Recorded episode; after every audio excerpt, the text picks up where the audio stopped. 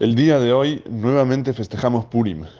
Purim es un día muy alegre y un día de agradecimiento a Dios por el famoso milagro que nos cuenta la Megilá, nos relata la historia que Amán, el malvado Amán, quiso matar a todo el pueblo judío en un día y milagrosamente se dio vuelta el veredicto y no solamente que nos salvamos, pero el enemigo fue castigado a la muerte, él y todos los malvados.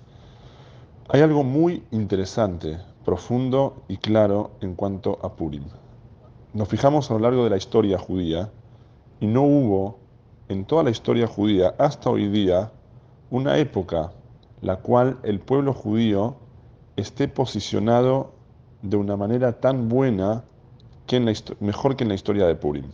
Encontramos que Mordejai, el famoso rabino Mordejai, que fue el tío de Esther, él era, el, él era el Rosh Sanedrin, era el líder de la época. De hecho, hay un Medrash que dice que Mordejai era como Moshe en su generación, era como Moshe. Y Mordejai era uno de los ministros principales del rey Ahashverosh. Eso en sí es algo muy llamativo, pero más aún encontrar que la esposa del rey, la esposa de Ahashverosh, no es sino una mujer judía, una mujer observante judía, Esther, la famosa Esther. Entonces, por la lógica, no habría mucho lugar a que pase lo que pasó. Porque si tenemos al gran rabino como uno de los grandes referentes del gobierno, y tenemos a Esther como la reina de Ahashverosh, la reina judía de este rey, ¿cómo pudo, lugar, pudo haber lugar a que haya un decreto de aniquilar a todo el pueblo judío en un solo día? Eso es, un decreto que no pasó en toda la historia, que un rey que tiene control sobre el mundo entero decrete aniquilar a todos los judíos, hombres, mujeres y niños, Dios libre, en un mismo día. Eso nos muestra que el pueblo judío no está bajo las condiciones y las leyes naturales. Si, si, sería por lógica, no habría ninguna chance que nos hagan un decreto tan grave el hecho que igualmente, o sea, a pesar de tener a Mordejai y a Esther en el palacio, igualmente hubo un decreto tan fuerte, nos indica claramente que el pueblo judío no se puede basar en las leyes naturales. Y eso lo podemos ver más aún cuando vemos la salvación del pueblo judío. Estando Esther en un lugar tan posicionado, en, siendo la reina de este Hashverosh, la, la reacción debería ser de Esther apenas se entera del decreto de Amán, que ella enseguida va a ir a influenciar a su marido, a Hashverosh, para anular el decreto. Y nos fijamos en la y no fue así. Lo primero que hace Esther le dice a Mordejai, Lech knos et kola Yehudim, anda y congrega a todos los Yehudim que se encuentran en Shushan, en la ciudad de Shushan. Betsumu alay, hagan ayuno por mí eh, tres días y tres noches, 72 horas de ayuno y no coman y no beban, porque tenemos que hacer teshuvah. Esther entendió que si hay un decreto, no es la naturaleza lo que nos va a salvar del decreto.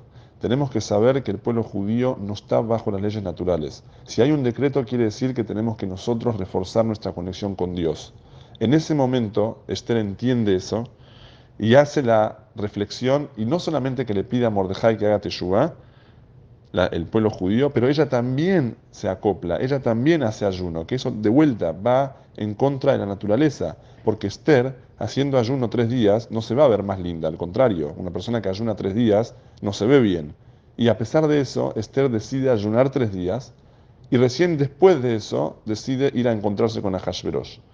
Eso nos enseña, la historia de Purim nos enseña que el pueblo judío no está bajo las leyes naturales Sí es cierto que estamos en un mundo donde hay leyes naturales y que por eso tenemos que tener un buen país y tenemos que tener un buen ejército y tenemos que ver las vías diplomáticas para poder estar mejor posicionado, pero tenemos que saber que así como vemos en la historia de Purim, que el decreto no tuvo lugar en la naturaleza, porque de vuelta Mordejai y Esther estaban bien posicionados y podían haber influenciado, y aún así hubo ese terrible decreto, pero más aún que la salvación fue gracias a retornar a Dios, fue gracias a hacer teshuvah, a estudiar Torah, a cumplir mitzvot y conectarnos con Hashem que tiene control sobre todo. Y eso es un mensaje claro también para hoy en día, Y no solamente al pueblo judío en general, pero a cada individual. Tenemos que saber que en la vida, en el trabajo, hay que trabajar, tenemos que hacer nuestro esfuerzo para poder tener un buen sustento, pero 100% la bendición viene de Dios. Y por eso eso no puede interferir en el estrés, porque yo tengo fe que Dios me va a dar la parnasá. Eso no puede interferir en el shalom bait, en la unión con la familia, porque eso es algo más importante que el trabajo. Eso no puede interferir en mis tiempos para rezar, en mis tiempos para estudiar la Torá, en cuidar el Shabbat, etcétera, etcétera. Tengamos un Purim Sameach, no nos olvidemos de las cuatro mitzvot de Purim, que son escuchar la Megilá, darle dos comidas a otro Yehudí, hombres a hombres, mujeres a mujeres, dar tzedaká mínimamente a dos Yehudim necesitados, y por último, el banquete de Purim, festejar, alegrar y reforzar la fe en Hashem, que Él puede siempre salvarnos. Purim Sameach.